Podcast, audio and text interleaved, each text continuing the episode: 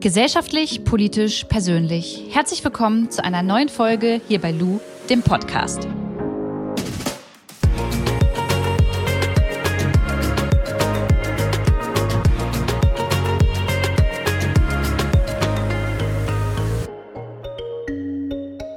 Wir steigen gleich wieder in die neue Podcast-Folge ein, aber vorher kommt ganz kurz Werbung für Coro. Coro Drogerie ist ein Online-Versand für haltbare Lebensmittel. Und ich stehe jetzt hier gerade in meiner Küche. Viele von euch, die mir auf Instagram folgen, die wissen, wie meine Küche aussieht und ähm, dass in der einen Ecke ganz viele Gläser stehen ähm, mit Inhalten wie Trockenfrüchten oder ähm, Chiasamen. Da ist aber auch äh, Porridge dabei, da sind Nudeln dabei, also so, so ziemlich alles. Und diese Gläser und diesen Inhalt, den gibt es bei Coro zu kaufen. Coro achtet, so gut es geht, auf Nachhaltigkeit, auch gerade was so die Großverpackungen angeht. Und wenn ihr Bock habt, da einfach mal vorbeizuschauen und ähm, was zu bestellen, das Ganze zu testen, dann könnt ihr sehr gerne meinen Code benutzen. Der heißt Luisa Coro und dann bekommt ihr auf eure Bestellung fünf Prozent. Ich schreibe euch nochmal die Internetseite und den Rabattcode in die Show Notes rein, damit ihr mal vorbeischauen könnt. Und ähm, wenn ihr nicht in die Show Notes guckt, dann gebt doch einfach www.corodrogerie.de ein und dann kommt ihr auf deren Seite. Somit ist die Werbung vorbei und ich wünsche euch jetzt viel Spaß mit der neuen Podcast-Folge. Ein kleiner Hinweis vorweg. Es geht heute auch in diesem Podcast um das Thema Homophobie. Und hier in Deutschland, aber auch weltweit gibt es immer noch Menschen, die Aussagen wie diese hier treffen. Wer ist denn der?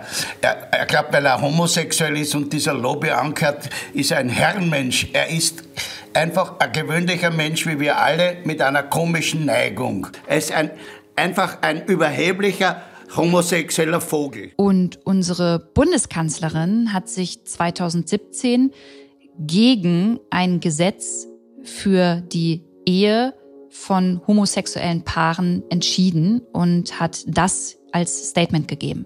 Guten Tag, meine Damen und Herren. Ich möchte Ihnen sagen, warum ich dem heutigen Gesetzentwurf nicht zugestimmt habe. Wir haben in den letzten Jahren alle Diskriminierungen von gleichgeschlechtlichen Partnerschaften Schritt für Schritt aufgehoben. Es blieb zum Schluss die Frage der Volladoption von Kindern. Manche mögen sich erinnern, dass ich im Jahre 2013 auf diese Frage eine auch für mich nicht befriedigende Antwort gegeben habe. Und ich habe in der Zwischenzeit sehr, sehr viel mich mit der Frage des Kindeswohls beschäftigt und bin inzwischen bei Änderung meiner Position zu der Überzeugung gelangt, dass die Volladoption für gleichgeschlechtliche Paare auch möglich sein sollte. Was die Frage der Ehe anbelangt, so ist es meine Grundüberzeugung, dass der grundgesetzliche Schutz im Artikel 6 die Ehe von Mann und Frau beinhaltet. Und diese Grundüberzeugung hat mich auch dazu geführt, zu sagen, dass wir die Klärung dieser Frage Öffnung der Ehe für gleichgeschlechtliche Paare auch als Gewissensentscheidung sehen sollten. Für mich ist die Ehe im Grundgesetz die Ehe von Mann und Frau. Und deshalb habe ich heute auch diesem Gesetzentwurf nicht zugestimmt. Und auch in einem Zoom-Call, in dem ich letztens teilgenommen habe, gab es eine Person, die gesagt hat, ey, homosexuelle Pärchen und besonders schwule Pärchen dürfen keine Kinder bekommen, weil es von der Natur nicht vorgegeben ist, dass sie Eltern werden können.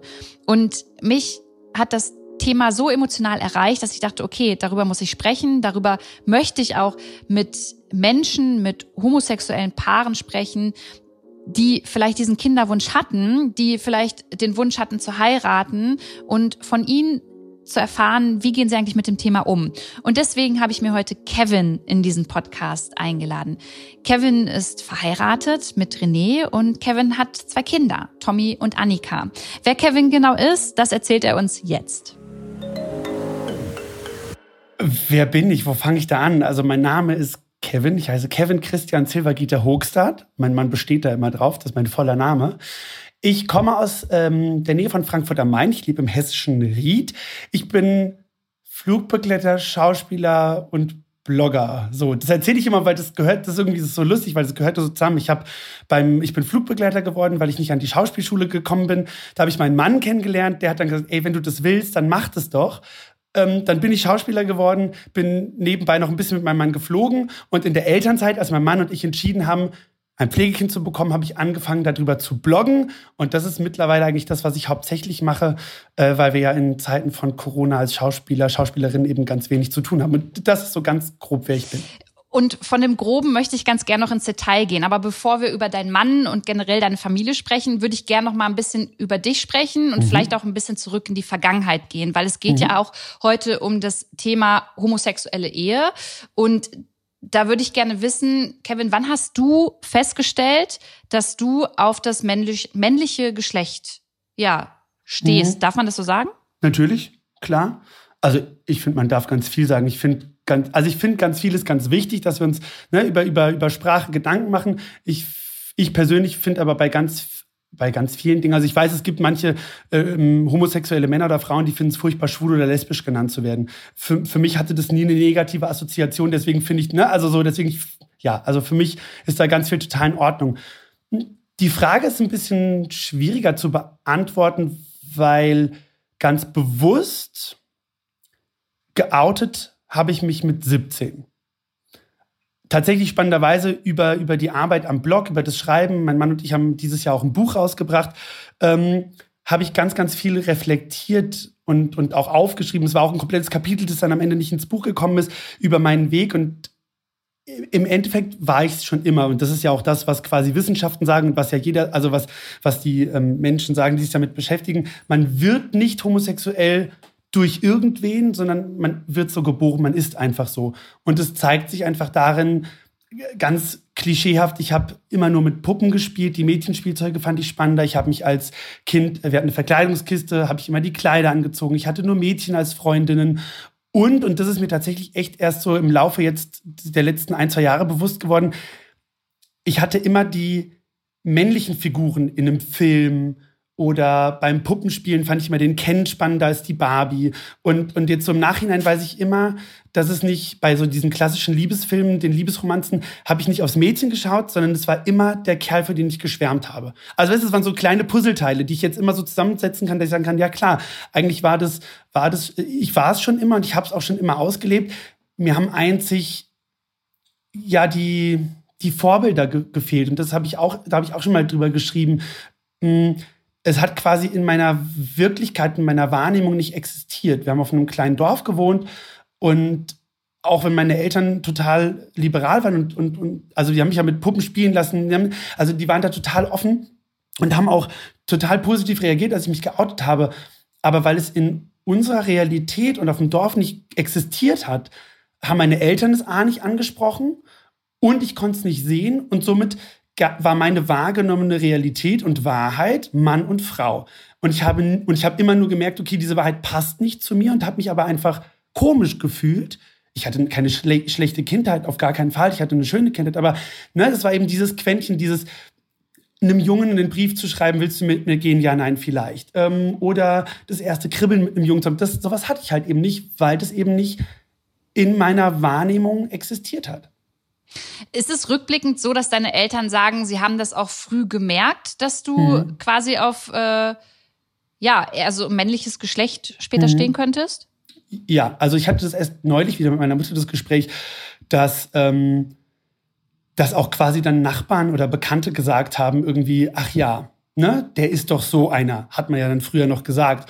Und äh, meine Mutter hat dann wiederum gesagt, sie wusste gar nicht, was sie dann darauf, auch da wieder, ne, da war ja auch, es war ja noch ein ganz anderes Thema. Sie hat dann nicht gesagt, ja und, ist ja egal, sondern dadurch, dass wir so wie wir groß geworden sind und gewohnt haben, gewohnt haben, hat sie dann halt gesagt, ach, wer weiß und naja, gucken wir mal so. Ne? Heute würde man vielleicht sagen, ja und, dann ist es halt so war halt vor, ne, vor, ja, mittlerweile fast neun, ja, würde man sagen, was sagt meine Mutter, so mit drei, vier, als ich drei, vier war, haben so, kamen so die ersten Kommentare, also vor 28 Jahren war das halt einfach nochmal ein bisschen eine andere Nummer, ne? Aber ja, und ja, dann noch Eltern, auf dem Dorf halt, ne? Genau, das ist genau. ja auch nochmal ein kompletter wirklich, Unterschied. Genau, so ein 3000 Seelendorf halt wirklich, ne? Und äh, ich weiß auch, ich möchte das jetzt gar nicht auch wieder so klischeehaft darstellen, aber ich weiß, dass wir in der Mittelstufe der Gesamtschule gab so drei Jahre in Folge, da hatten wir mal so eine Demo gegen rechts. Also ich weiß, wir hatten so eine, so, tatsächlich so eine richtige, ähm, ja, so eine, so eine Gruppe an, an Rechtsradikalen bei uns im Dorf. Und das prägte tatsächlich, ne, jetzt so im Nachhinein macht es Sinn, prägte es halt eben auch das Bild bei uns auf dem Dorf. Ich weiß,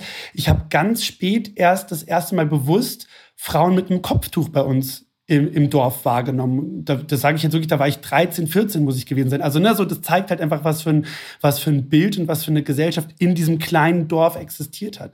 Und ja, deswegen mit meinen Eltern war das bewusst.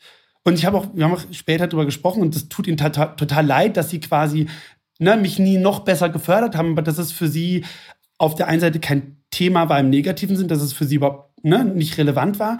Aber wie gesagt, es halt auch einfach so gar nicht existiert hat und sie deswegen auch nicht auf die Idee gekommen wären, mit mir darüber zu sprechen. Oder geschweige denn, und das wäre was auch, was ich mir heute wünschen würde, oder was es auch immer mehr Gott sei Dank gibt, es gab auch keine Kinderbücher. Oder in der Schule, es wurde ja nie thematisiert. Das heißt, ich hatte ja nie in keinster, in keinem, ja, keinem Punkt meines Lebens Berührungspunkt und somit die Chance, diese Realität für mich äh, wahrzunehmen und als meine anzuerkennen. Aber du wolltest ja dann andere an deiner Realität mit 17 dann teilhaben lassen. War mhm. das quasi ein bewusstes Outing? Hast du da vorher ja. mit deinen Eltern auch drüber gesprochen? Hey Leute, ich gehe jetzt diesen Schritt? Ach so, nee, das nicht. Nee, es war tatsächlich so, mh, hm, mein damaliger erster Freund, der mich sozusagen auch dann an die Hand genommen hat und gesagt hat, hey, das ist so und so und das ist nicht schlimm, ne, so. Hm, der hatte mich dann, Gott, ne, ich war 17, nach vier Wochen irgendwie verlassen und dann saß ich dann mit, äh, mit Liebeskummer am Frühstückstisch. Meine Eltern äh, waren zu dem Zeitpunkt schon getrennt und meine Mutter saß mir gegenüber und fragte dann so, was ist denn los, warum isst du nichts? Und dann wurde ich immer stiller und, und dann sagte sie, es ist Liebeskummer. Und dann habe ich genickt und dann kam die Frage, und dieses Mädchen, dann, dann hatte ich den Kloß im Hals, ne, so, weil jetzt war ja, mein, egal wie meine, Re also, ne, meine Reaktion würde bei ihr was auslösen und ich wusste ja einfach nicht, wie sie aussehen würde. Und dann habe ich ganz vorsichtig meinen Kopf geschüttelt und dann sagte sie ganz selbstverständlich, geh zum Jungen. Und dann gucke ich sie an und nick und sie so, ja und? Und das war quasi mein Outing bei meiner Mutter. Bei meinem Vater hat es ein paar Jahre länger gedauert. Ja, zwei Jahre länger. Das war dann der Abiball. Und da hatte ich dann meinen damaligen Freund zum Abiball eingeladen und mein Vater kam auch. Und dann dachte ich, okay, ich muss es ihm irgendwie vorher sagen, weil das wäre sonst doof.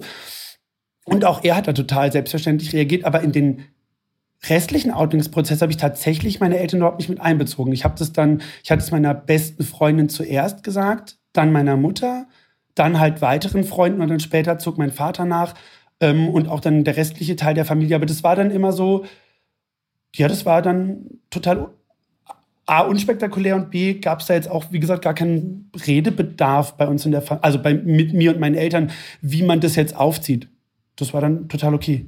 Und war dieser Zeitpunkt, ab dem du da offen drüber ges äh, gesprochen hast, eher eine Befreiung für dich? Oder hast du gemerkt, innerhalb unserer Gesellschaft wirst du jetzt anders wahrgenommen und mhm. anders behandelt? Ja, ist eine gute Frage. Es war, glaube ich, so ein Stück von beidem. Auf der einen Seite klar, ne, so dieses, ey, endlich weiß ich, warum ich also auch wenn es nicht bewusst stattgefunden hat, aber endlich wusste ich dann, warum ich mich immer komisch als Kind gefühlt habe oder warum auch irgendwie meine erste Freundin nicht das Hochgefühl ausgelöst hat, von dem alle Kumpels erzählt hatten. Ähm, und so dieses endlich sich überhaupt auf den Weg machen zu können, meinen Weg zu finden. Ne? Welcher Weg ist meiner? Wo gehöre ich hin? Das war das Positive. Und ja, trotzdem kam dann halt gleich dazu, dass ich gesehen habe, okay, von den anderen Jungs, der Weg sieht halt so aus und meiner ist halt voll mit tausend Steinen, über die ich halt erstmal klettern muss. Ne? So, ähm, das war definitiv der Fall. Es war ja angefangen mit, mit also ich war immer ein Familienmensch und, und, ähm, und ich, ich fand Kinder immer toll. Ich habe mir nie Gedanken darüber gemacht, Kinder zu haben, aber es war an dem Punkt, als ich mich geoutet habe, dachte ich so, ach krass, dann habe ich drüber nachgedacht, wie ist denn das? Dann habe ich ja nie Kinder. Und dann haben meine beste Freundin und ich noch so gefrotzelt und gesagt, wenn wir beide bis 30 keinen Partner haben, dann machen wir ein Kind halt zusammen. So. Aber, na, aber so, also dann, ich habe dann schon gemerkt, das ist einfach was anderes. Es waren dann in der Oberstufe, auch wenn das dann schon die, ja, etwas, die waren dann schon erwachsener als in der Mittelstufe, die, äh, ne, die, die, vor allem die Jungs. Ähm, und trotzdem gab es dumme Sprüche. Ne? Trotzdem war dann im Sportunterricht irgendwie mal in der Umkleide äh, Kevin die Tunte, ähm, ne? willst du nicht lieber zu den Mädchen in die Umkleide gehen? Oder äh, so, oder, ne? oder wenn es dann Teamsports gab, dann, dann, auch wenn das in der Oberstufe natürlich nicht mehr Mädchen-Junge war, kam dann trotzdem der Spruch, ja, dann machen wir doch Jungs gegen Mädchen, beziehungsweise Mädchen und Kevin gegen Jungs. Also so Sprüche habe ich dann schon erlebt. Und das, ist, das macht natürlich was mit, also es hat mit mir natürlich was gemacht, ja. Hatte ich das richtig verstanden? Hast du in deiner Jugend aber erst probiert, auch mit einer einer Frau zusammen zu sein? Mhm. Hatte ich ja. Mit, mit allem drum und dran. Und, und das wollt, das war für dich einfach auch ein Prozess, dass du wissen wolltest, fühlt sich das gut an?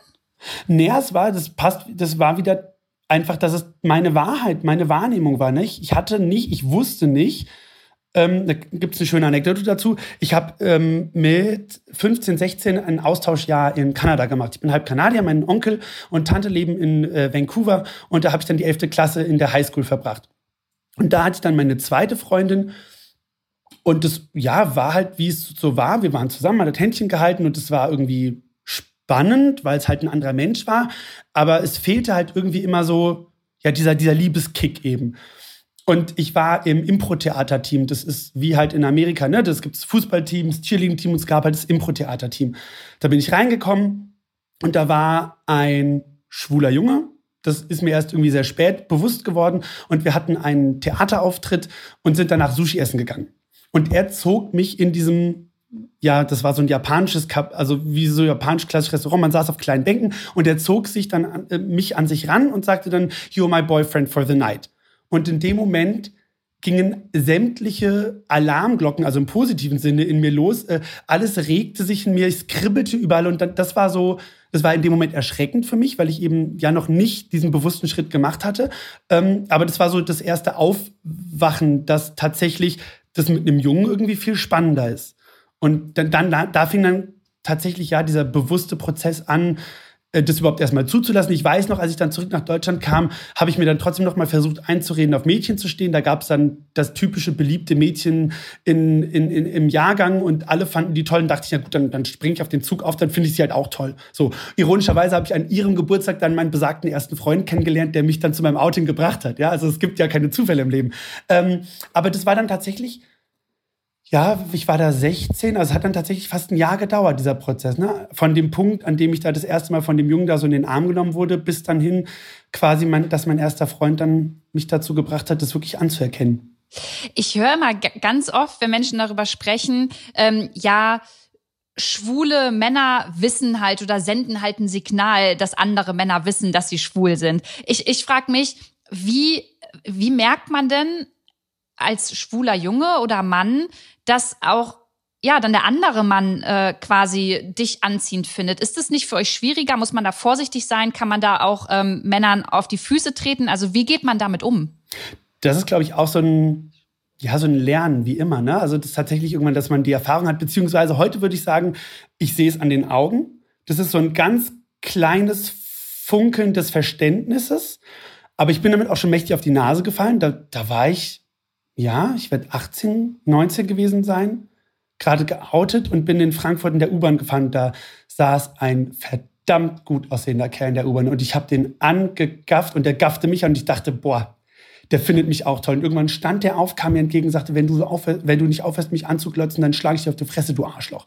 Und ich so, äh, mh, mm, runtergeguckt, äh, hochrot angelaufen, so. Ne? Also der hat dann quasi einfach immer nur geguckt, weil er es doof fand, dass ich geguckt habe und ich habe es einfach überhaupt noch nicht verstanden gehabt. Und ähm, so ja, ich weiß nicht, ob man das auch noch. Also es ist irgendwie so, ich glaube, zwei schwule Männer gucken sich so eine Sekunde länger an, als es ein heterosexueller Mann machen würde. Der guckt vorher weg. Okay. Vielleicht ist es das. Und wie gehst du mit Sprüchen um, wie ja schwule Männer erkennst du halt daran, dass sie tuntig, äh, tuntiges Verhalten haben. Da weiß ich übrigens gar nicht, was tuntiges Verhalten überhaupt ist. ähm, oder auch an der Stimme. Also sind, ist es mhm. für dich beleidigend, wenn man äh, so über schwule Männer spricht? Mhm. Nee, also ich habe das mal so empfunden und mittlerweile sage ich, ich glaube, ähm, A, ist an jedem Klischee auch was Wahres dran. Es gibt eben genau diesen tuntigen, schwulen Mann, der dann, ähm, der dann quasi das Handgelenk so wie gebrochen abge abgeknickt hat und der irgendwie vielleicht tatsächlich einen extremeren Hüftschwung hat, was ja oftmals auch eine Ausdrucksform ist, eben weil man sich so oft verstecken musste. Ganz viele Männer haben aber einfach eben einen größeren Bezug oder eine größere ähm, einen größeren, wie sagt man, einen größeren Zugang zu ihrer weiblichen Seite, was ja auch total legitim ist. Und ja, die sprechen dann auch anders. Ähm, ich habe das lange als, als Beleidigung oder als, als doof empfunden und mittlerweile sage ich, ich glaube, das gehört mit dazu, zu diesem darüber Redeprozess. Also es, ne, vor allem der heterosexuelle Mann, sage ich jetzt mal, hat weniger Bezug dazu. Da hat Angst, dass der schwule Mann ihm zu nahe kommen könnte. Was ein Quatsch, weil dann müsste ja auch jede heterosexuelle Frau Angst davor haben, dass jeder Mann, ne? So, ja. aber egal. Ne? Ähm, aber ich glaube, dass das über diese Klischees kommt man leichter ins Gespräch. Und ich glaube, dass über diese Klischees können wir es schaffen, weiter zu sprechen. Und wenn dann irgendwann dieses Klischee-Thema abgelutscht ist oder es dann wirklich nur noch so ein, ja, so ein Schmunzler ist, dann kommen wir weiter, weil dann haben wir das Thema abgehakt und dann können wir in die Tiefe gehen und können uns dem Nächsten widmen. Deswegen finde ich es heute total okay. Wenn du Gespräch sagst, ist es denn von meiner Seite aus legitim, wenn ich einen Mann, also ich, ich bin jetzt auf einer Feier, so, mhm. und dann sitzt da ein Mann, bei dem habe ich das Gefühl, mhm. er könnte schwul sein. Mhm. So, ich habe das im Kopf und denke gleichzeitig, ist doch eigentlich gar nicht wichtig, Luisa, mhm. aber trotzdem würde ich mich gerne mhm. mit ihm drüber unterhalten. Ist es überhaupt in Ordnung, hm. so eine Frage zu stellen, beziehungsweise ist es nicht sau oberflächlich, dass ich so denke? Das ist eine gute Frage. Also ich, wenn ich von mir ausgehe, ich fände es total in Ordnung. Ich würde sagen, hey, frag mich. Ich, aber so bin ich halt. Ich war halt immer so ein, so ein Typ offenes Buch. Deswegen betreibe ich ja auch ähm, den Instagram-Kanal so, sonst würde ich es wahrscheinlich auch gar nicht machen. Ähm, ich kann mir aber auch vorstellen, dass es manche Menschen total beleidigend finden und wie du sagst, als oberflächlich empfinden ich würde es gar nicht als oberflächlich sehen. Ich finde es tatsächlich sogar sehr tiefgründig, weil du damit ja beweist, dass du total differenziert die Menschen betrachtest. Und dann ist dir was aufgefallen, was offensichtlich, ja, wobei, ne, da, da geht schon wieder los. Es, es, entspricht nicht deinem Bild der Heteronormat des heteronormativen Mannes. Genau. Ne? Also ja, aber auch da, mh, hm, ich glaube, wir befinden uns da einfach ob es jetzt Rassismus ist, ob es Diversität in verschiedensten Formen ist. Wir befinden uns gerade in so einem Auf, ja, Aufleben von Klischees. Ne? Ist, wir machen uns, es gibt eben diese ganzen Diskussionen, die wichtig sind. Und dadurch wird aber auch erstmal, glaube ich, wird man erstmal auf solche Klischees gestoßen. Anders geht es auch, glaube ich, gar nicht. Und, und dann muss halt jeder für sich selbst wissen, wie gehe ich damit um. Ne? Und deswegen, ich, hm, es ist schwierig. Ich glaube, es wahrscheinlich wäre der schönere Weg hinzugehen und äh, irgendwie überhaupt erstmal das Gespräch zu suchen über wie man mit jedem in Smalltalk kommt oder hey, ich fand dich interessant, wollte mich mit dir unterhalten und dann quasi im Gespräch irgendwann zu fragen, na, und hast du einen Partner? Eine Partnerin. Oder überhaupt die Frage zu stellen, da oder so. Es, darf ich mit dir über ein eher persönlicheres genau. oder intimeres Thema sprechen? Genau. So. Ja. Oder wenn man, das ist ja auch dann so eine Sympathiesache, wenn man merkt, ne, man ist auf einer gleichen Länge, kann man auch sagen, du ganz ehrlich, mag sein, dass du das jetzt total doof findest, aber ich muss jetzt einfach mal sagen, ich hatte da drüben das Gefühl irgendwie, du könntest auf Männer stehen, lache mich jetzt nicht aus, ne? Oder sei nicht sauer. Äh, das kommt, das ist ja so eine persönliche Sache. Ich glaube, wenn man wirklich einen guten Draht hat nach paar Sekunden, dann könnte man so sprechen. Und wenn man merkt, es ist doch so ein Smalltalk Party-Partner, dann würde ich tatsächlich auch vorsichtiger sein, sagen, hey, darf ich dir mal eine intime Frage stellen? Voll. Andererseits denke ich jetzt auch gerade, wenn wir drüber sprechen, genau das sollte ja eigentlich gar nicht mehr wichtig sein. Ne? Es sollte ja, ja, ja eigentlich total. gar nicht, es ist, kann ja. doch scheißegal sein, auf wen du stehst, ähm, was du machst schwierig. Andererseits, ich, ich frage Menschen ähm, das einfach nur, weil ich mehr über sie wissen möchte und verstehen möchte. Ich glaube, der Ton machte einfach die Musik und du hast recht, man muss, glaube ich, gucken, wie die Sympathie ist. Ähm, lass uns mal aber jetzt zum Thema Familie kommen. Ja. Ich möchte natürlich über, über dich und deine Familie sprechen. Und dazu gehört ja auch erstmal in erster Linie dein jetziger Ehemann, René. Genau. Wann und wie habt ihr euch kennengelernt? Das war am 27. April 2009. Da bin ich um 12.19 Uhr, muss es gewesen sein, in den Briefingraum Nummer 8 der deutschen Lufthansa-Basis gestolpert, weil um, 9, weil um 12.20 Uhr hat das Briefing angefangen auf dem Langstreckenflug nach Jeddah, Saudi-Arabien. Und äh, René war zu dem Zeitpunkt Purser 1 und das war damals der Chefflugbegleiter der äh, Economy Class. Und ich war gerade aus der Probezeit draußen, genau. Ich war aus der Probezeit draußen war aber dienstjüngster Kollege und ähm, musste quasi die Position, die Arbeitsposition nehmen, die übrig blieb.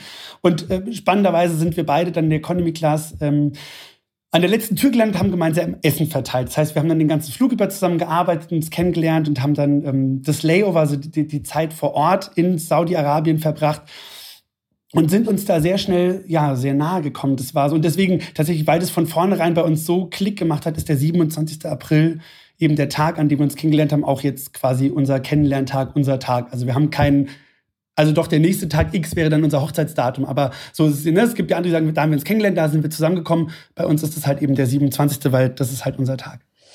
Euer Hochzeitsdatum kann ja dann erst eigentlich nach dem 1.10.2017 stattgefunden haben, weil man ja erst ab da eigentlich ja in Deutschland ähm, gleichgeschlechtliche Ehe schließen durfte. Ähm, wie hat diese Zeit zwischen 2009 und 2017 bei euch stattgefunden? Wolltet ihr schon viel früher heiraten und wie seid ihr damit umgegangen? Wir haben sogar viel früher geheiratet. Also ah. wir haben tatsächlich rein offiziell überhaupt gar keine eingetragene Ehe, immer noch nicht, weil wir es tatsächlich umsch also wir, es geht nicht automatisch, seit, seitdem es gesetzlich erlaubt ist, sondern wir müssten nochmal zum Standesamt gehen, gemeinsam, müssten nochmal beglaubigen wollen, dass wir das wollen und müssten, ich glaube, es ist zwar nur 28 Euro, aber trotzdem, wir müssten nochmal 28 Euro bezahlen, um das umtragen zu lassen. Ähm, unsere Hochzeit, nennen wir so, weil es einfach so war, hat, äh, war 2015 am 12. Juni und es war, wie, wie wir es uns immer vorgestellt haben. Wir hatten einen großen Polterabend, die Wäscheleine hing über der Straße, das ganze Dorf war da. Wir haben eine Woche später in einem wunderschönen Anwesen im Odenwald gefeiert mit einem Pavillon. Da war dann ähm, das Standesamt da. Und das war eine Hochzeit, wie wir sie uns geträumt haben. Und deswegen haben wir das immer Hochzeit genannt und haben auch bis heute nie ja, das Bedürfnis gehabt, das umtragen zu lassen, weil es am Ende nur auf, also der Rest, das ist, was auf Papier steht. Also das ist, also beziehungsweise der Punkt ist das Einzige, was an diese Ehe für alle noch geknüpft war, war das Adoptionsgesetz. Also als wir 2014 den Kinderwunsch hatten, kam Adoption für uns nicht in Frage, weil wir beide nur als Single betrachtet worden wären. René war, also René ist 17 Jahre älter als ich und war an der Altersobergrenze und ich war gerade mit meiner Schauspielausbildung fertig, hatte kein Eigenkapital, war also auch kein Wunschkandidat. Und somit sind wir dann am Ende auch zum Pflegekind gekommen und als dann 2017 die Ehe eben umgetragen wurde, war das für uns auch nicht mehr relevant, weil wir gar kein Kind mehr adoptieren wollten. Also deswegen hat es für uns am Ende so wir wollten tatsächlich dieses Jahr unser fünfjähriges Groß feiern und das dann umtragen lassen, nochmal mit der Familie feiern. Hat jetzt halt aufgrund von Corona nicht stattgefunden. Aber wie gesagt, ist es für uns am Ende nur was, was auf Papier steht. Das ist für uns jetzt nicht so wichtig. Du bist da ein bisschen entspannter, aber kannst du verstehen, dass es andere homosexuelle Paare gibt, die auch in der Zeit, ich meine, jetzt kann man die Ehe mhm. schließen, aber mhm. die sich da in unserem System, das wir hier in Deutschland haben, einfach benachteiligt gegenüber heterosexuellen Paaren gefühlt haben? Absolut. Also ich stelle mir jetzt vor, ich wäre vielleicht ähm, zu der Zeitpunkt noch entweder äh, Single gewesen oder wir hätten noch keine Kinder gehabt und mein Mann wäre jünger gewesen und für uns wäre Adoption wirklich eine, ne, wäre eine ein, eine ganz konkrete Möglichkeit gewesen und wir hätten jedes andere, jede andere Option für uns ähm, ausgeschlossen und hätten, würden unbedingt ein Kind adoptieren wollen, weil das unser Weg zum Kind wäre, dann hätte ich mich total diskriminiert gefühlt und wäre wahrscheinlich total auf die Barrikaden gegangen, um endlich diese Ehe für alle zu bekommen. Also deswegen, ich kann das absolut nachvollziehen. Das war für uns halt einfach, ne, weil alles so anders stattgefunden und sich gefügt hat, war das für uns eben kein Thema. Aber ja. Gibt es noch andere Benachteiligungen oder ja, Diskriminierungen, die du als ja oder die ihr als homosexuelles Ehepaar hier in Deutschland so erfahrt? Hm.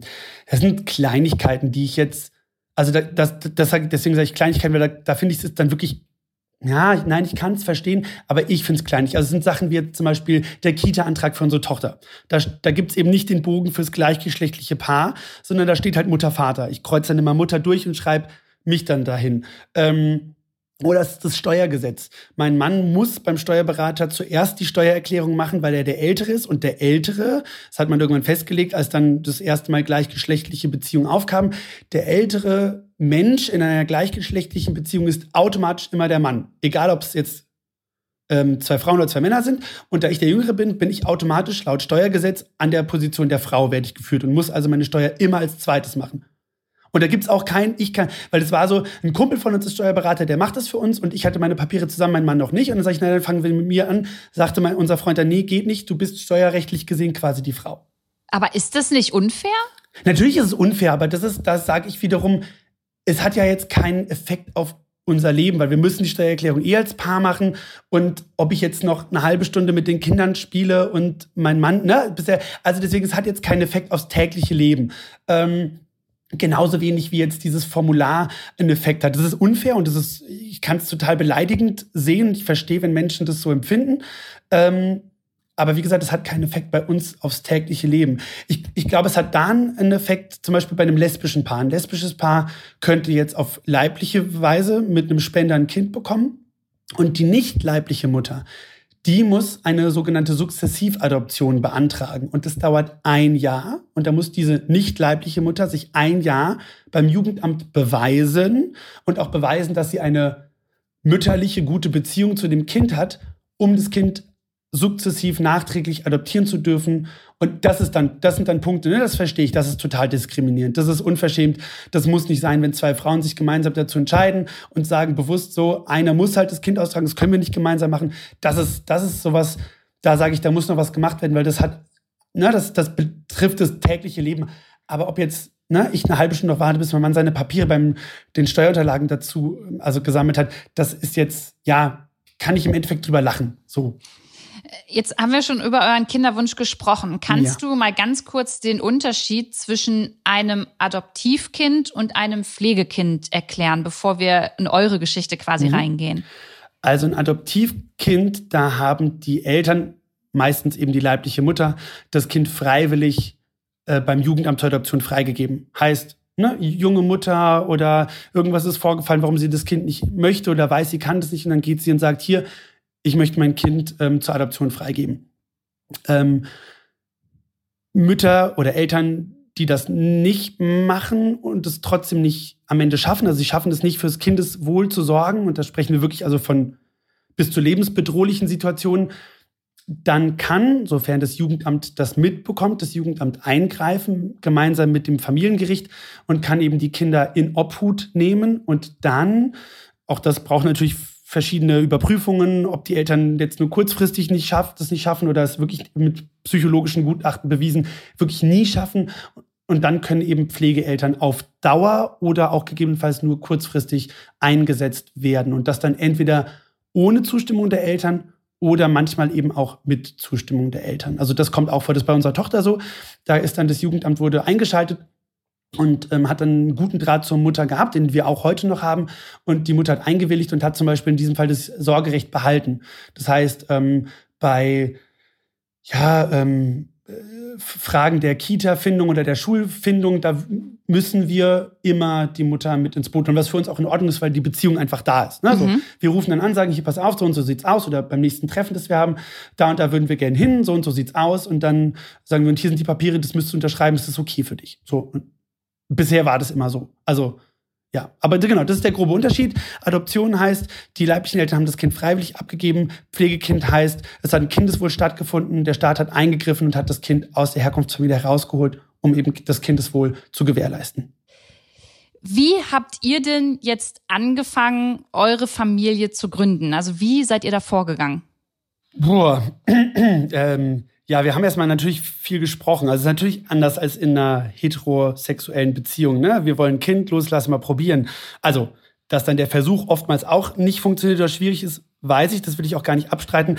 Aber natürlich überhaupt erstmal die, die bewusste Entscheidung, ne, eine viel einfache, weil man einfach ähm, beide Geschlechter hat und loslegen kann. Und wir haben einfach überhaupt erstmal darüber gesprochen, ob wir das uns vorstellen können, als zwei Männer, ne, wie sieht die Gesellschaft aus? Wollen wir das? Was wird es mit unseren Kindern später machen? Ähm, und als wir dann uns aber dazu entschieden haben, weil wir gedacht haben, okay, das ist am Ende einfach alles Egales, ähm, was die Gesellschaft denkt, beziehungsweise weil wir uns sicher waren, dass die Gesellschaft immer offener wird, haben wir dann eben angefangen zu überlegen, was es für Formen überhaupt gibt. Klar, die allererste Idee war Adoption. Dann kam der Dämpfer A, dass es auf jedes zu adoptierende Kind erstmal zehn heterosexuelle Paare gibt und auf diese zehn ungefähr nochmal ein homosexuelles Paar. Also die Chancen sind äh, geschwind gering, weil in den Adoptionsgesellschaften ähm, ja, einfach auch da die Mühen langsam malen. Oftmals ist da, hält, ne, ist da einfach noch so eine konstruktive Denkweise, weil es geht ja ums Kind und was macht es mit dem Kind. Leibliche Eltern dürfen oftmals auch noch mitentscheiden, wo das Kind hin soll. Wenn die dann auch einen konservativen Blick auf das Thema haben, dann können wir halt als Männerpaar schon abgewiesen werden. Werden heterosexuelle Paare immer bei einer Adoption bevorzugt? Also nein. darf, darf das überhaupt sein? Nein, das darf nicht sein. Nein, nein, nein. Das, ist, das darf überhaupt nicht sein. Das ist auch nicht so. Ich kenne auch mittlerweile ein paar schwule Paare, also gleichgeschlechtliche Männerpaare, die Kinder adoptiert haben, auch schon das zweite dann bekommen haben, weil das die leibliche Mutter ganz bewusst so wollte. Aber es wurde uns eben damals auch am Telefon oder mir damals am Telefon gesagt, dass es eben ja die, die Chance nicht so hoch ist, weil halt eben die leiblichen Eltern mitentscheiden dürfen und auch oftmals bei den MitarbeiterInnen noch eher ein konservativerer ja, äh, eine konservativere Denke besteht. Also mhm. war dann das, das, das, Thema Adoption erstmal durch. Dann ähm, war der nächste logische Schritt für uns die Auslandsadoption. Aber auch das war dann schwierig, weil die Länder, die viele Kinder zur Adoption zu vergeben haben, sind Indien, Ukraine, Russland, Weißrussland und auch das sind Länder, die jetzt nicht sehr ähm, ja, freundlich Homosexualität eingestellt sind. Beziehungsweise braucht man auch da viel Geld. Also das ist dann irgendwie, ich glaube, ich habe da was gelesen, mal von 50.000 Euro.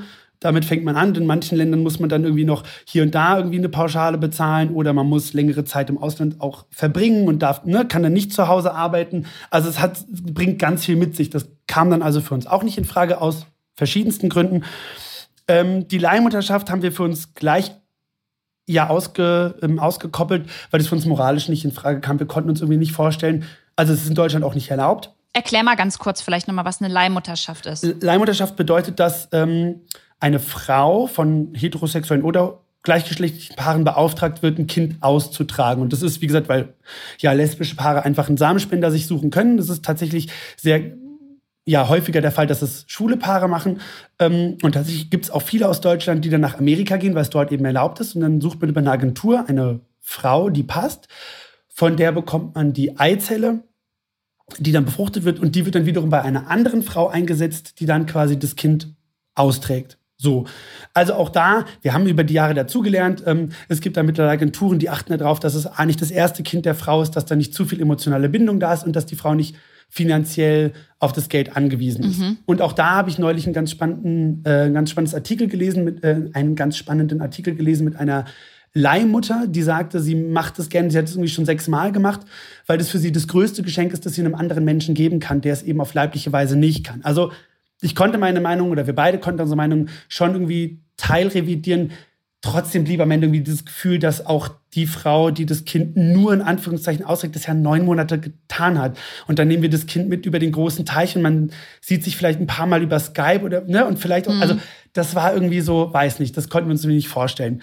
Ähm, aber so eine Co-Parenting-Elternschaft, in Deutschland konnten wir es auch nicht vorstellen. Das wäre nämlich die nächste Variante gewesen, sich eine Frau zu suchen oder auch eine Freundin, die mit uns gemeinsam in so eine Art Dreiecksbeziehung ein Kind hat. Also Co-Parenting heißt, glaube ich, per Definition, ein Kind zu bekommen, ohne dass die Eltern eine Liebesbeziehung pflegen. So, das gibt immer mal wieder. Also das gibt dann auch irgendwie ne, die berufstätige Frau, die irgendwie nie den richtigen Partner hatte oder gefunden hat und sagt aber, boah, ich möchte jetzt aber doch ein Kind haben und sucht sich dann halt eben einen alleinstehenden Mann oder einen homosexuellen Mann und gründet eben eine Co-Parenting-Familie, in dem sie ein Kind bekommen, ohne räumlich gemeinsam zu wohnen oder eben ohne eine Liebesbeziehung zu haben. ah, ohne das, das heißt, einer von euch beiden hätte dann mit der Frau schlafen müssen.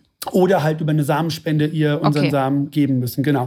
Und auch das war dann für uns irgendwie so, ja, das, wie, also da sind wir beide halt so romantisch verklärt. Ne? Wir sind die Eltern, wir wollen das Kind lieben, bei uns haben. Wir sind beides Scheidungskinder und haben das auch in unserer Jugend nicht so schön immer mitbekommen ähm, und dachten so, nee, das möchten wir eben nicht, dieses Hin- und Hergerissen sein. Ich will deswegen nicht sagen, dass es so ist. Ne? Ich bin mir sicher, es gibt da ganz wunderbare Familien, die das ganz toll hinbekommen, aber für uns. Für euch hat es sich nicht richtig genau, angefühlt. Genau. Ja, und dann war das eigentlich der Punkt, an dem wir gedacht haben, dann gibt es halt keine Kinder. Weil zu dem Zeitpunkt hatte mein Vater mit seiner damaligen noch lebenden Frau zwei Pflegekinder aufgenommen. Und auch René kannte das von Arbeitskollegen, die hatten äh, eine Pflegetochter und ich glaube, die mussten damals acht Jahre warten, bis sie den Zuspruch vom Jugendamt bekommen haben, dass diese Tochter wirklich bei ihnen für immer bleiben darf. Und mein Vater wiederum hatte mit seiner Frau wirklich so zwei Extremproblemfälle bekommen. Und das war, also wir hatten quasi nur dieses Klischee von dem, was alle Leute haben. Entweder du musst immer Angst haben, dass das Kind weg muss, oder du hast nur Probleme. Mhm. So. Aber was du ja auch generell mit deinem eigenen Kind haben könntest, oder? Also Probleme. Richtig, na, natürlich, absolut, absolut. Aber auch das haben wir natürlich dann erst gelernt, als unsere Kinder da waren oder wir uns dann mit anderen Eltern unterhalten haben und gemerkt haben, okay, hier hört jetzt gerade das Pflegekind-Thema auf und da fängt einfach an, dass es ein Kind ist wie jedes andere Kind auch. Das hat, ne, so. Hm. Ähm, aber das hatten, diese Erfahrung hatten wir am Anfang ja nicht. Oder wir hatten auch nicht so viele Freunde in unserem Freundeskreis, die schon Kinder hatten, dass wir irgendwie da hätten Erfahrung sammeln können. Und deswegen war dann irgendwie eigentlich erstmal so die Ernüchterung, das war ja Anfang 2014, dass wir dann sagten, okay, gut, wir sind auch so glücklich, wir würden ohne Kinder glücklich sein, ähm, das ist in Ordnung. Aber irgendwie hat es in mir genagt und mich nicht locker gelassen. Und so habe ich dann 2014 beim Jugendamt angerufen, um überhaupt, weil ich wollte, ich wollte wissen, was ist es denn jetzt überhaupt? Ich dachte so, wenn ich nicht wirklich aus erster Hand von dem Jugendamt erfahren habe, wie es aussieht, was genau die Bedingungen sind, dann kann ich es nicht ausschließen. Und dann hatte ich den Termin ausgemacht und bin dann zu René und habe gesagt, äh, Schatz, wie sieht's denn aus? Kannst du dir das noch vorstellen? Und der, ja, wieso sag ich halt, du, wir hätten nächste Woche einen Termin beim Jugendamt. Und äh, dann sind wir tatsächlich aber gemeinsam auch hin. Also er hat dann sich von mir überrumpeln lassen und hatten dann einen ja, etwas skurriles Vorstellungsgespräch. Wir saßen in so einem ja, Amtsraum, wie man sich das halt so vorstellt, so ohne Fenster und alles grau und nüchtern, so eine Plastikpflanze in der Ecke. Und zwei ältere Damen mit Brille und grauen Haaren saßen am einen Ende und wir liefen dann zum anderen Ende und saßen irgendwie gefühlt fünf Meter auseinander. Und dann ging es los, die Brille rutschte runter auf die Nasenspitze und dann gingen die Notizen und, mm, und Herr Silvergitter, Sie sind doch jetzt gerade, was, Sie sind 26, sind Sie sicher, dass Sie das schon wollen? Und Sie sind doch gerade erst Schauspieler. Und was ist denn mit Ihrer Karriere? Und haben Sie sich das gut überlegt. Also äh, gefühlt hatte das so nur, also ich dachte so, die wollen das nicht. Aber ganz kurz mal da, Kevin, das ist ja diese Fragen, ähm, die bestätigen ja auch schon wieder ein äh, gewisses Klischee, was mhm. vielleicht noch eine ältere Generation im Kopf hat. Warum sollst du nicht mit 26 ein Kind haben dürfen und gleichzeitig arbeiten können? Also weißt du, was ich meine? Total, total. Unabhängig von der, von unserer äh, Beziehungskonstellation. Keine Frage, total. Also und dabei haben wir uns extra an eine Großstadt gewendet. Ne? Wir haben bei uns hier auch in der Kleinstadt haben wir auch ein Jugendamt und dachten, also das brauchen wir gar nicht versuchen. Wenn, dann gehen wir die nächste Großstadt.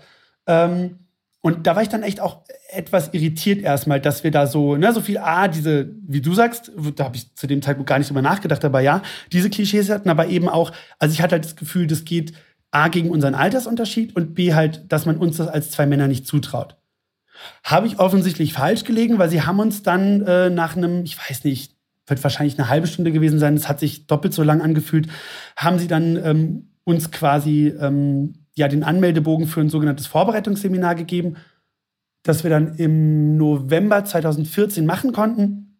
Und das war dann, ja, das war dann auch nochmal äh, jetzt nicht so die rosarote Schwangerschaft, wie das halt dann äh, ein heterosexuelles Paar im günstigsten Fall hat, sondern bei uns ich sage das dann immer gerne so, da sitzt halt quasi immer jemand an der Bettkante. Ne? Also sitzt immer die, die ist Fräulein Rottenmeier vom Jugendamt, jetzt total übertrieben, aber um dem Ganzen so ein Bild zu geben, sitzt an der Bettkante mit äh, Stift und äh, Klemmbrett in der Hand und beobachtet, was wir da jetzt genau machen, ob daraus ein Kind werden kann oder nicht. Also ne, so diesen Charakter hatte das irgendwie immer.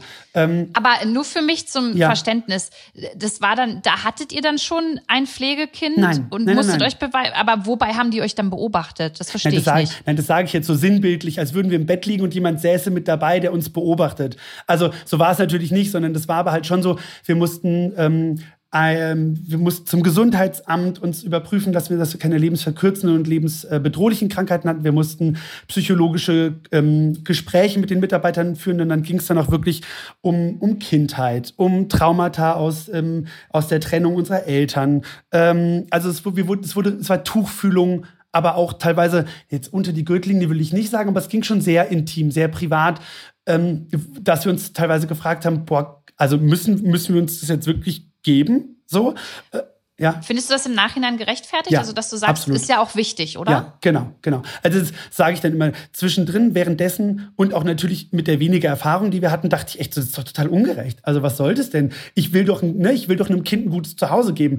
Dass das aber halt 100 andere Leute vielleicht auch sagen und von denen aber 10 da sitzen, die es nicht so meinen, daran habe ich in dem Moment natürlich nicht gedacht. Mhm. Also, im Endeffekt ist das total berechtigt. Das hat dann nochmal kurz einen kleinen Stich gemacht wir, wir waren, ich glaube, zehn Bewerberpaare bei diesem Vorbereitungsseminar. Wir waren das einzige homosexuelle Paar und ein Paar waren zwei Pädagogen.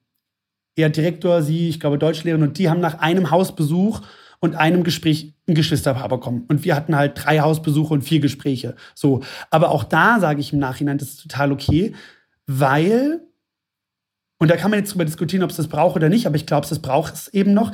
Die Damen noch zu wenig Bezug zu gleichgeschlechtlicher Elternschaft haben. Hm. Nicht, dass wir es deswegen, nur weil es noch keinen Vergleich gibt, schlechter machen, aber die Damen müssen halt eben ganz genau, ich sage bewusst Damen, weil wir haben in unserer ganzen Zeit mit allen Jugendämtern immer nur Damen äh, gehabt als Mitarbeiterinnen. Ähm, die müssen ja ganz genau hingucken. Die treffen ja eine Entscheidung für ein Kind.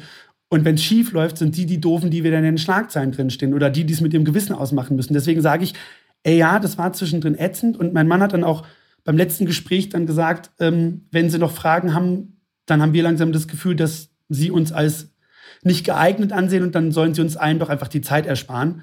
Ähm, so, so an uns, ne, so hat es an der Substanz dann schon genagt. Ähm, wie gesagt, jetzt in der, im Nachgang sage ich, das ist total legitim, weil es geht halt um die Kinder, die halt einfach im, im günstigsten Fall einen Bindungsabbruch hatten, eben nur von der leiblichen Mutter, den leiblichen Eltern weg. Und im schlimmsten Fall waren sie halt eben schon im Heim, ähm, bei einer anderen Pflegefamilie. Und da hat es A nicht geklappt oder B, die hatten konnten sie nicht behalten, aus welchen Gründen auch immer. Aber das, macht, das ist ja wurscht fürs Kind, weil fürs Kind ist es nochmal eine Bezugsperson, die dann schon wieder wegfällt. Ja, also deswegen ist es total wichtig und legitim und ich bin mir sicher, dass es in ein paar Jahren dann keinen Unterschied mehr macht, ob sich da zwei Männer, zwei Frauen oder Mann und Frau als Paar bewerben, weil man dann einfach genug Bezug hat. Vielleicht ist es jetzt auch total ähm, laienhaft von mir dahergesagt. Es gibt bestimmt Jugendämter, bei denen ist es komplett anders, wenn da jetzt jemand mithört, äh, nicht auf den Schlips getreten fühlen. Ich weiß zum Beispiel, dass Hamburg vor Jahren schon eine Kampagne gestartet hat, dass sie ganz bewusst Regenbogenpflegeeltern gesucht haben. Also, ne, das, das mhm. auf gar keinen Fall aus Pauschalaussage jetzt sehen, das war jetzt nur, das war, wie ich es bei diesem einen Jugendamt eben empfunden habe.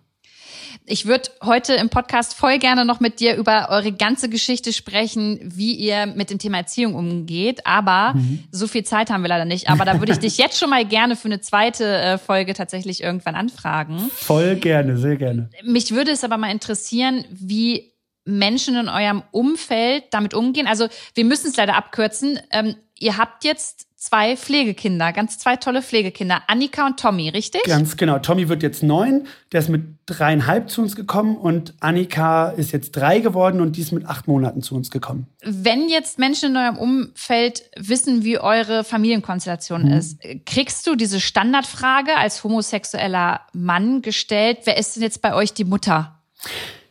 Ähm, nein. Aber ich glaube, das liegt auch daran, dass wir hier bei uns äh, in der Kleinstadt einfach sehr, ähm, ja, immer schon präsent waren. Wir sind schon ohne Kinder Händchen haltend gelaufen und ähm, bei uns in der Straße, ähm, da wohnten früher, die waren alle im Durchschnitt 80 plus und unsere eine, Gott hab sie selig, Nachbarin sagte mit ihren 92, wann heiratet ihr denn endlich? Also da waren wir einfach immer sehr beschenkt und so ging es dann mit unseren Kindern weiter. Unser Bauer, so eine alte Bauernfamilie, die immer mittwochs und samstags ihren Stand da hat.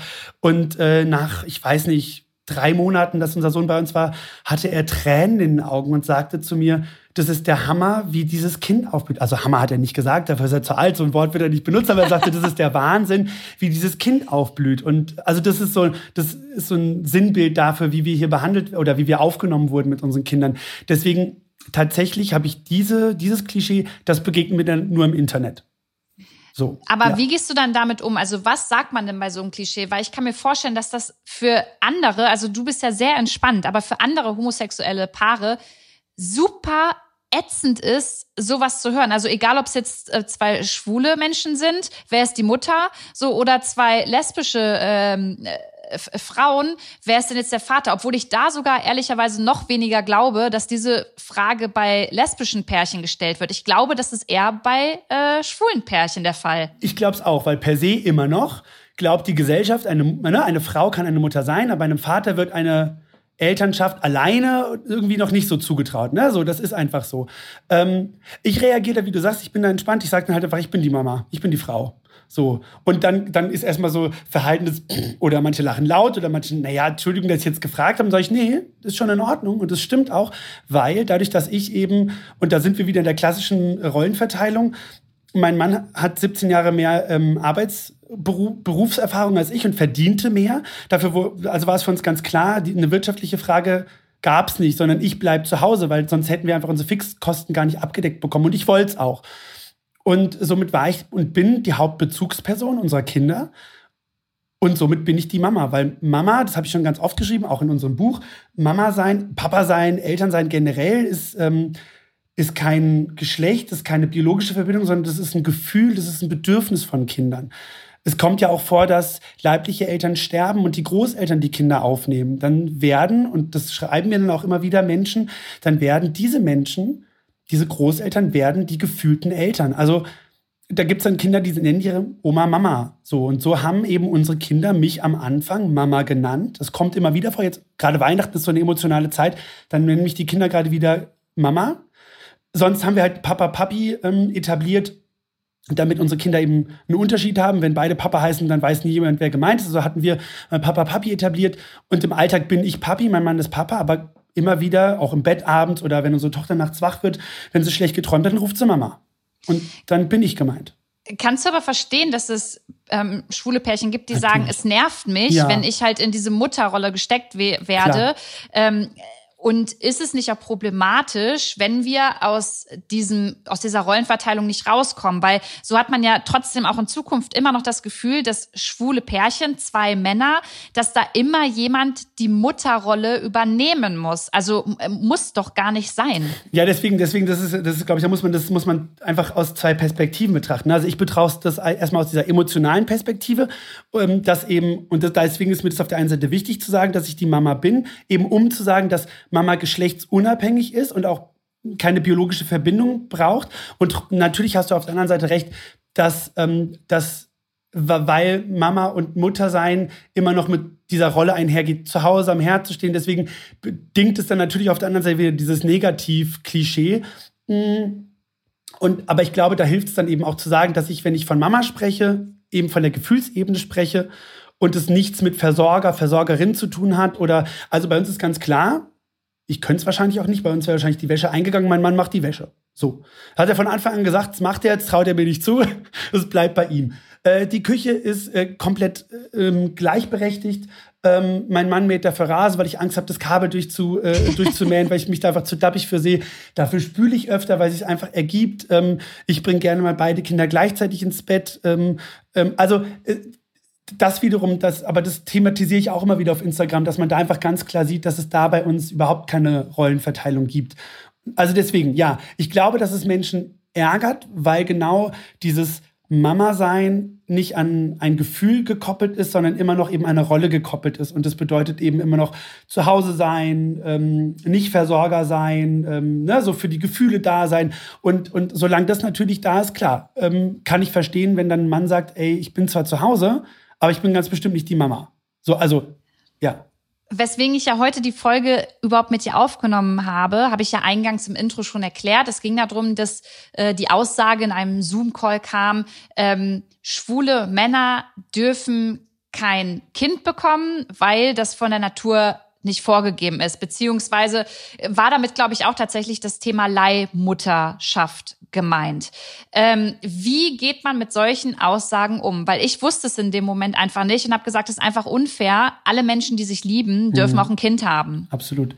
Also es gibt da zwei Ansätze. Die eine ist, ich habe eine ganz spannende Dokumentation gesehen in Indien über, über Leihmutterschaft in Indien. Und da waren alle Paare, die Leihmutterschaft ähm, dort sich, also bezahlt haben oder beauftragt haben, waren heterosexuelle Paare. Es waren meistens Paare aus Amerika, bei der die Frau einfach nicht fruchtbar war ähm, und deswegen irgendwie auch nicht eine Samenspende mit einer Leihmutter gegangen wäre. Und dann sind dann die Paare eben nach Indien gegangen, haben sich dort eine Leihmutter geholt. Das hat, ne, also so viel zu dem Thema. Wenn man das Argument bringt, dann müsste man sagen, okay, ähm, was wenn man jetzt mal die moderne Technik außer Acht lässt, kann man natürlich sagen, ne, wenn man unfruchtbar ist, dann muss man quasi sagen, Pech gehabt. So. Ähm, kann ich jetzt auch als Argument bringen, vielleicht hat dann die Natur mit Absicht Homosexualität ähm, quasi erfunden, damit es nicht noch mehr Kinder gibt, damit eben nicht so eine Über Überbevölkerung stattfindet. Und, und das andere Argument, und da kommen wir ins Tierreich, und das ist nämlich sehr wohl eben natürlich und, und äh, völlig äh, selbstverständlich in der Natur vorkommt, ist, dass es über 300 Gattungen gibt, in denen Homosexualität vorkommt die Menschen sind die einzige, in der dann Homophobie existiert. Es ist bei den, zum Beispiel den Pinguinen und den Albatrossen ist es gang und gäbe, dass ein Ei ähm, verlassen wird. Also es gibt, gab so einen ganz tollen Film, Die Reise der Pinguine heißt es, glaube ich, wo die Pinguine irgendwie ewig lange Reisen laufen, weil sie zu diesem einen Punkt wollen, wo sie das Ei legen. Und die Mutter legt das Ei, gibt es dem Vater und dann muss, geht sie als erstes los, weil sie so geschwächt ist, um sich Futter zu suchen. So, wenn sie jetzt aber selber der, auf der Futtersuche der Nahrungskette zum Opfer wird, da muss der Vater irgendwann los, um sich Nahrung zu suchen. So. Und dann kommt es ganz oft vor, dass ein schwules Pinguinpaar dieses Ei adoptiert und großzieht. Und das ist tatsächlich bewiesen und das ist tatsächlich auch im New Yorker Zoo vorgekommen. Da gibt es ein Kinderbuch zu, das heißt Zwei Papas für Tango. Das ist ein schwules Pinguinpaar, weil Pinguine sich übrigens auch auf Lebenszeit binden. Da gibt es keinen, man trennt sich, sondern die bleiben immer zusammen. Und die haben ein Nest gebaut, wie das Pinguine dann so machen, und haben einen Stein in der Größe eines Pinguineis in das Nest gelegt und ist natürlich nichts passiert. Und wie die Natur das so wollte, hat ein weiblicher Pinguin ein befruchtetes Ei abgestoßen und die Pfleger haben das dem schwulen Pinguin ähm, ähm, Paar ins Nest gelegt, haben es mit dem anderen Ei, mit dem Steinei ausgetauscht und da leben jetzt heute im New Yorker Stadtzoo zwei männliche Pinguine als Paar mit einem Kind. Wenn du mir das jetzt erzählst, Kevin, abschließend, was, was wünschst du dir von unserer Gesellschaft, wenn es um das Thema Homosexualität geht in Zukunft? Ich glaube, wir sind auf einem guten Weg, weil die Diskussion stattfindet, weil die Sichtbarkeit geschaffen wird. Ich würde mir noch mehr wünschen, dass die äh, Selbstverständlichkeit mit dem Thema im früheren Kindesalter anfängt. Also dass einfach kleinen Kindern ähm, Kinderbücher gezeigt werden, in denen das vorkommt, die es mittlerweile gibt. Noch wenig, aber die gibt es. Also da auch noch eine schnelle Anekdote. Ähm, wir hatten neulich den Wechsel von der Tageskrippe in die Kita mit unserer Tochter. Und bei dem Abschlussgespräch sagte die Leiterin, was für, wie wertvoll es war, dass wir als Eltern in der Krippe waren mein Mann und ich, also erstmal so, hä, wir, wir waren ja nicht in der Krippe, es war ja unsere Tochter. Sagt sie, ja, aber eure Tochter hat das Spiel Papa, Papi, Kind etabliert. Und seitdem spielen alle Kinder nicht nur Mama, Papa, Kind, sondern auch, wie sie Lust haben, mein Mama, Mami, Kind, mein Papa, Papi, Kind. Und das, da fängt ja quasi dann Diversität und Toleranz an, eben bei den Kleinsten, wenn sie ganz selbstverständlich damit groß werden. Und wenn man eben kein gleichgeschlechtliches Paar hat, würde ich mir wünschen, dass es da schon einfach von den ErzieherInnen mit Büchern oder mit Rollenspielen etabliert wird. Kevin, ich finde, das ist ein ganz, ganz schönes Abschlusswort und ich bin mir sicher, dass unsere ZuhörerInnen hier mega viel aus dieser Folge mit rausgenommen haben. Tausend, tausend Dank, dass du Zeit hattest. Vielen und ich Dank, bin mir dass ich sicher, da ja, da kommen noch Fragen und wer die Fragen beantwortet haben möchte, bitte jetzt nochmal deine Promo für euer Buch, weil da steht ja ganz viel zu eurer Geschichte drin. Genau, mein Mann und ich haben gemeinsam tatsächlich ein Buch geschrieben, immer kapitelweise abwechselnd. Das heißt Papa, Papi, Kind, warum Familie auch anders geht, erschien im MVG-Verlag, überall erhältlich, wo es Bücher gibt. Und da haben wir von unserer ja, Pflege, Kind, Schwangerschaft erzählt, von dem Weg dahin, von dem Leben mit Kindern, von den Erwartungen, die wir hatten, die sie dann am Ende erfüllt oder nicht erfüllt wurden und was am Ende Familie ausmacht. Darüber haben wir geschrieben. Vielen Dank und ich wünsche euch weiterhin ganz viel Gesundheit und alles Gute. Danke, das wünsche ich dir auch. Die Folge ging dieses Mal echt lange. Ich hätte auch noch zwei oder drei Stunden äh, länger mit Kevin sprechen können. Das sprengt ein bisschen den Rahmen. Wenn euch das Thema interessiert und wenn ihr noch weitere Fragen habt, dann schreibt mir doch, dann können wir da gerne noch mal eine zweite Podcast-Folge draus machen. Ansonsten hoffe ich, dass ihr was aus dieser Folge mitnehmen konntet. Ähm, bei ja, einigen Fragen, die ich gestellt habe, ist es dann vielleicht auch einfach eine ethische Frage. Da müsste man auf ja, ethischer Ebene auch nochmal drüber sprechen. Und ansonsten wünsche ich euch bis zur nächsten Woche ganz viel Gesundheit, eine schöne Woche und ein großes Dankeschön auch hier wieder an Schöner Media, die diesen Podcast schneiden und produzieren.